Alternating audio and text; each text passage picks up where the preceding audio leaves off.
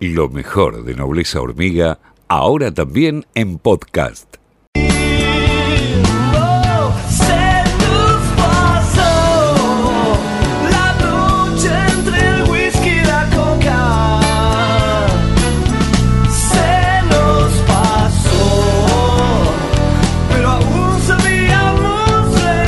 Podrán patear mil hormigueros, pero nunca detendrán a Nobleza Hormiga.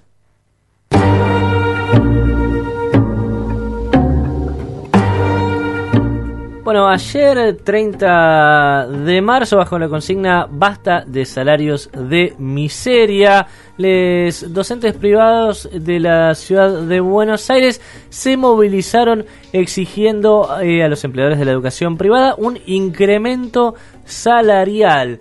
Por eso es que ahora vamos a hablar de ese tema concretamente, eh, porque, bueno, eh, digamos, los trabajadores de la educación tienen salarios que están muy, pero muy atrasados, muchos incluso por debajo de la línea de pobreza. Cristina Núñez es la secretaria de Relaciones Institucionales de SADOP Capital. ¿Qué tal, Cristina? Ezequiel Orlando y todo el equipo de Nobleza Hormiga le saludan. ¿Cómo le va? ¿Qué tal? ¿Cómo están? Buenos días. Bien, gracias por atendernos. Eh, ¿cuánto, ¿Cuánto cobra hoy, hoy un trabajador, un, docente, una docente eh, de la educación privada? Mira, en principio hay dos eh, situaciones de revista, así lo definimos nosotros, dentro del sector privado de educación. Eh, por un lado están los docentes que dan las materias oficiales, que cobran lo mismo que los estatales. Hoy el acuerdo paritario está en 40.800 pesos, una cosa así, por un cargo de maestra o maestro.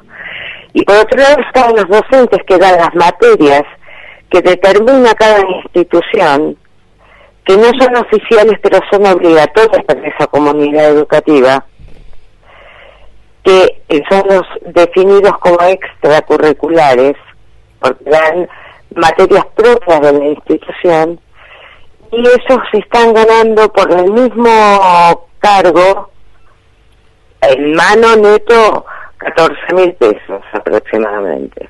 Eh, sí, no, es muy muy poco, no, no, se puede No, no, sí. Vos decías que están bajo la línea de pobreza, están en, indigencia directamente. Sí, no, no, no se puede hacer nada con eso. Eh, la, la situación es alarmante. ¿Hace cuánto que están en, ese, en, en esa línea? Mira, el último aumento que recibimos eh, para ese sector fue el año pasado, eh, perdón, en el 2019. El año pasado no hubo ningún tipo de acuerdo salarial, si bien hubo intentos permanentes de actualizar los salarios o mejorarlos. Lo que pasa que hoy, con el proceso inflacionario que tiene la Argentina, es inviable, más allá del monto eh, que es insostenible, por eso es que ya no se aguanta más esta situación. Eh, no han recibido ningún aumento desde alrededor de mayo de 2019. ¿Y cuál es la situación? ¿Hay, ¿Hay diálogo? ¿Les reciben a ustedes? ¿Se niegan a, a tratar el tema? ¿Cuál es la situación? Mira, en principio ellos eh, levantan un ámbito que está inactivado para la discusión, que es el Consejo Gremial de Enseñanza Privada y no está funcionando. La organización sindical los convoca a dialogar en el ámbito paritario del Ministerio Nacional de Trabajo. Y, y bueno, ellos han manifestado resistencia y el Ministerio en gestiones anteriores no ha, no ha colaborado demasiado. Mm. Eh, podemos decir que hoy hay una expectativa de que el Ministerio del Trabajo eh, los convoque a este espacio y pero en el marco de la jurisdicción nosotros actuamos ayer. ¿Qué decimos? Nos presentamos ante el Ministerio de Educación de la ciudad para entregar un petitorio y solicitarles como una acción mediadora entre las cámaras que están, eh, que representan a las instituciones educativas en la capital y el sindicato, a lo cual el ministerio contestó que se le iba a trasladar a la ministra Soledad Acuña y en función de eso iban a darnos unas respuestas que tendían la gravedad del asunto y que eh, iban a hacer la gestión política como para poder llevarla adelante. Eh, esta situación no solo tiene que ver con las escuelas que están incorporadas, donde hay un porcentaje de población docente que se encuentra en esta situación, porque después están los docentes de la currícula obligatoria. Eh, los que están en una situación desesperante son los jardines maternales, las academias, las academias idiomáticas y también los CET, los centros educativos terapéuticos que atienden población con discapacidad. ¿Cayó mucho la, la, matrícula en esas eh, instituciones? Mira, no tenemos datos que haya caído la matrícula. Ha habido una movilidad dentro del sector de escuelas con cuotas más altas a escuelas con cuotas más bajas. Y lo que hay también, o lo que hubo, fue mucha morosidad. Claro, claro. Claro.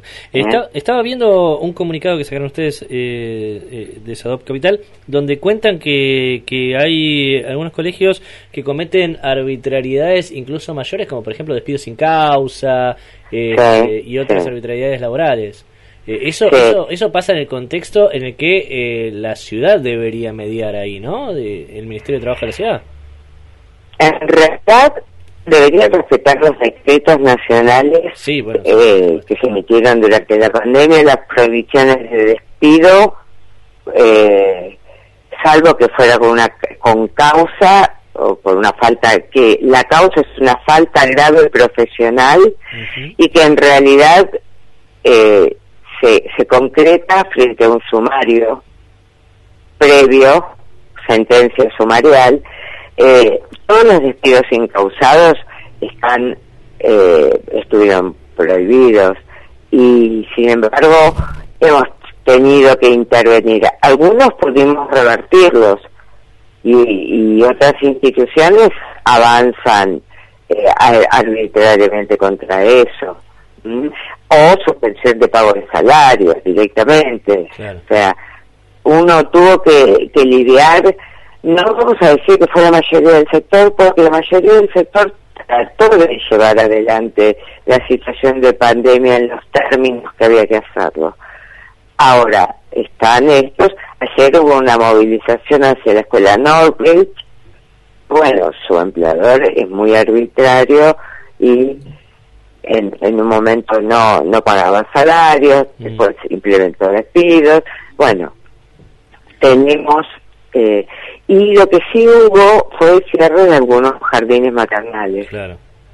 No, este, este, este, colegio que usted mencionaba eh, es de alto poder adquisitivo, imagino que eh, han tenido ganancias multimillonarias en años posteriores, pueden afrontar un año de eh, crisis económico-sanitaria poniendo, poniendo digo, desde el bolsillo propio lo que generaron los trabajadores en los años anteriores. ¿Cuál es la expectativa de ustedes ahora que presentaron este petitorio? ¿Piensan que puede llegar a haber una mediación y que se resuelva o están ya analizando otras medidas de fuerza? Bueno, en principio esperemos que esta medida de, algún resultado que pueda generarse, lo que propuso el Ministerio fue un ámbito informal, porque en realidad no es potestad del Ministerio resolver esta situación, porque no es la currícula obligatoria, pero eh, pero sí proponerse en una actitud de mediación como para poder dialogar y, ver si podemos ganar la voluntad de los representantes de las cámaras de ciudad. Porque después en el Ministerio Nacional, las autoridades nacionales de nuestra organización estarían eh, generando la posibilidad de poder discutirlo a nivel de la nación. Y entonces, bueno, ahí ya estaría con un con un acuerdo paritario y homologado en el Ministerio Nacional de Trabajo, esto se salvaría ya definitivamente, ¿no? Correcto. ¿Qué tal? Buenos días, Lucía Yolivet la saluda. Con perdón, no te escuché. Digo, buenos días, la saludo. Aquí, Lucía. Lucía, ¿cómo estás? Bien, gracias. Eh, quería preguntarle por el protocolo de COVID en los colegios privados de la ciudad. ¿Se cumple? ¿Es posible de cumplir? ¿Cómo es la situación? Sí, a ver, eh, el protocolo es posible. la dificultad puede estar en las escuelas que lo, que lo, que lo, implementen o lo incumplan. Ese, es el problema. Eh, para ese efecto, nosotros participamos del espacio de monitoreo en el Ministerio de Educación y, eh, y tenemos una en nuestra eh, en nuestro espacio mm, en nuestra página un espacio donde los docentes pueden manifestar situaciones de irregularidad y nosotros darle traslado al ministerio y a través de la Dirección de Educación de Gestión Privada se corrige inmediatamente. Porque eh, en principio intentamos hacer una acción política directa con la institución. Si no digan, no lo corrigieran, ahí presentamos una denuncia formal frente al ministerio. Y a las instituciones eso mucho no les no les eh, no les gusta. Por ese lado eh, la acción política está resolviendo más rápidamente que el trámite de eh, denuncia. Mm, eso es. Claro.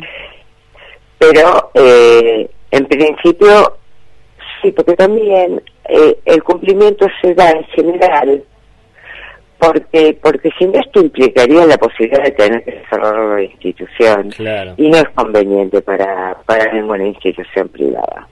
Eh, Cristina, le agradecemos mucho por, por esta entrevista. No, muchísimas gracias a ustedes por visibilizar la situación de esta parte del sector donde eh, entiendo que los padres, la comunidad que, que lleva a sus hijos a, a estas instituciones no tiene la menor idea de la situación en la que se encuentran los docentes que eh, educan y, y cuidan a sus hijos. No, no, por supuesto, y es dramática la situación por debajo de la, de la línea de indigencia. Eh, eh, es una cuestión que debería resolverse inmediatamente. Muchas gracias. No, gracias a ustedes. Cristina Núñez, secretaria de Relaciones Institucionales de SADOP Capital, dialogó aquí en Hormiga. Te subís donde quieras, en la ruta que quieras. Nobleza Hormiga